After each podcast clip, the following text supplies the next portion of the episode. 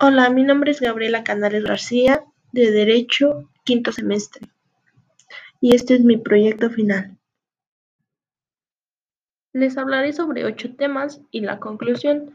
El primer tema son los la formación del abogado para interrogar la los algunos puntos principales para la esencia del interrogar es la primera que es interrogar directo, los testigos, preguntas de distintas naturalezas y para interrogar eficazmente se necesita tener concepto claro de lo que se necesita y saber el significado de acreditar de un testigo. El abogado tiene la obligación de conocer profundamente al testigo y un objeto desde el punto de vista para probar los resultados relevantes, también la planificación, la compostura y el respeto. También el abogado debe cesar en su interrogatorio una vez que haya obtenido el objetivo que perseguía y no formular preguntas cruciales y adaptar el interrogatorio a las características del testigo.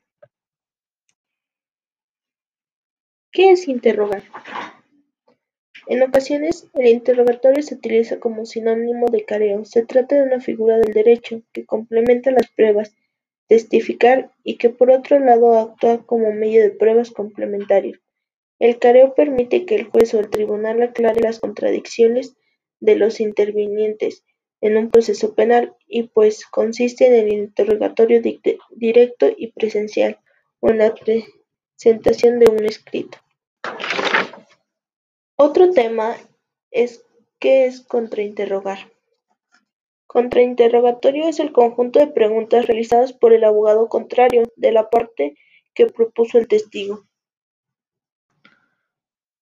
Otro punto es por qué es necesario que conozcan los derechos de las partes.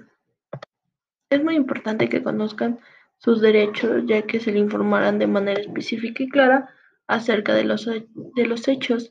También tienen que conocer el motivo de su detención también guardar silencio es el detenido tiene derecho a guardar silencio y que no pueda ser obligado a declarar. Igual que a contestar preguntas que pues en su momento no, no tiene que contestar. Declarar, el detenido tiene derecho a declarar si quiere, pero sin que lo tomen a juramento. Mientras declara no puede ser sometido a presión. Igual que las preguntas no pueden ser con que se ha presionado eso para inculparlo a que se a que sepa que está detenido, que su presencia se le informará a sus familias o a otras personas conocidas, al igual que se puede comunicar y ser visitados. Por eso mismo tiene que conocer sus derechos para que nadie abuse y quiera propasarse. Otro punto es la función del asesor legal.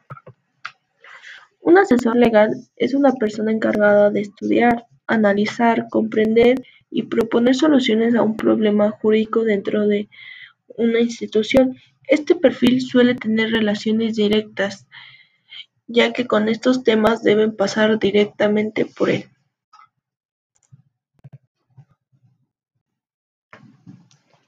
Importancia de conocer las técnicas de litigio. Las importancias y beneficios para la justiciable. Importancia de conocer la incorporación de los testigos es para saber si tu testigo puede ser útil o no. El último tema es el conocimiento de las pruebas periciales. Esto es para tener un medio probatorio por el que las partes suelen solicitar al juzgado que sean metidas como pruebas de la declaración de un perito. En conclusión, tenemos que saber superinterrogar y contrainterrogar y todo lo demás para tener un buen juicio y tener unos buenos testigos o saber si nuestras pruebas pueden ser eficaces o no. Muchas gracias.